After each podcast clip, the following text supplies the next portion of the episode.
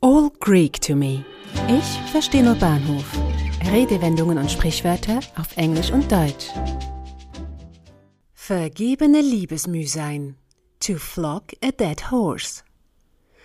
Sie haben alles versucht, sich abgemüht und angestrengt, geredet, erklärt, gefragt und angeboten, und doch sind sie zu keinem befriedigenden Resultat gekommen?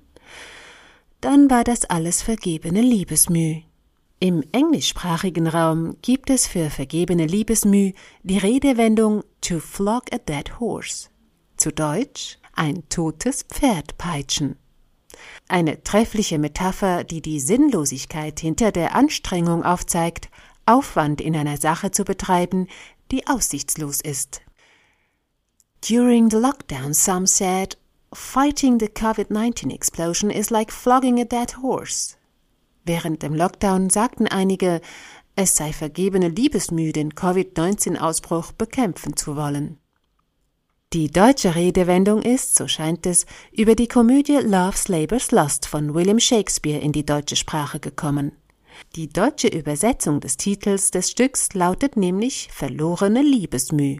Das Stück handelt von König Ferdinand von Navarra, dieser beschließt mit seinen drei Gefährten eine Akademie im Kleinen zu gründen und für drei Jahre zu fasten, sich dem Studium der Philosophie zu widmen und auf Frauen zu verzichten. Doch die Pläne werden durch die Ankunft der Prinzessin, der Tochter des Königs von Frankreich und ihren drei Freundinnen durchkreuzt. Eine Komödie mit Verwirr- und Verwechslungsspielen beginnt. Zuletzt finden sich die vier Paare nach langem Hin und Her und planen schließlich eine gemeinsame Hochzeit, die dann leider um ein Jahr verschoben werden muss, da ungewöhnlich in einer Komödie der Vater der Prinzessin stirbt. Ob sich die verlorene Liebesmüh auf dieses für den Zuschauer etwas unbefriedigende Ende bezieht, ist nicht restlos geklärt.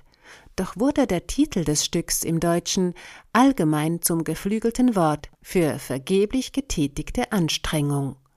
Der Ausdruck wird in den beiden Varianten verlorene oder vergebene Liebesmüh verwendet.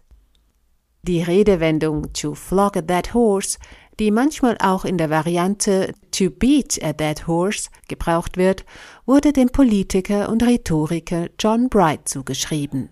Dieser soll mit dieser Metapher die britische etwas schleppende Parlamentsreform von 1867 charakterisiert haben. Vor Bright war die Redewendung in dieser Form nicht bekannt. Wohl aber war das Idiom a dead horse im 17. Jahrhundert ein Begriff. Dieser stand für vorausbezahlte Arbeitsleistung, die in den meisten Fällen mehr schlecht als recht ausgeführt wurde, und weil man durch die Vorauszahlung kein Druckmittel mehr hatte, musste man sich wohl oder übel mit einem Dead Horse, einer unbefriedigenden oder unnützen Arbeit zufrieden geben.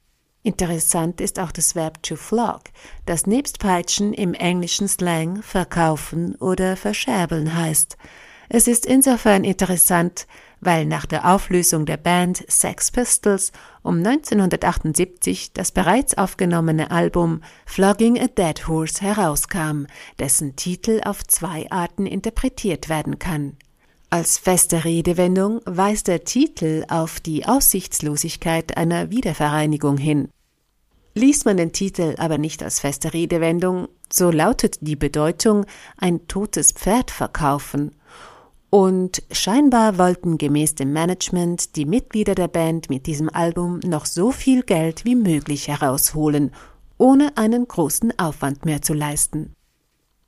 Das Album wurde jedoch kein Kastenschlager mehr. Liebesmüh muss aber nicht unbedingt vergebens sein. Es zählt nämlich nicht immer das Resultat, sondern die Intention dahinter. Die eingefleischten Fans unter Ihnen dürften bemerkt haben, dass die Episoden nicht mehr wöchentlich erscheinen. Sprichwörter und Redewendungen, die im Deutschen wie auch im Englischen spannende Hintergründe haben, gehen mir langsam aus. Doch bleiben Sie dran, denn ich werde nach weiteren Perlen der englischen und deutschen Sprache tauchen, auch wenn die Schätze in unregelmäßigeren Abständen kommen. Ich danke Ihnen fürs Zuhören und fürs Teilen dieses Podcasts. Eine Produktion von Audiobliss, gesprochen von Marilena Diemey.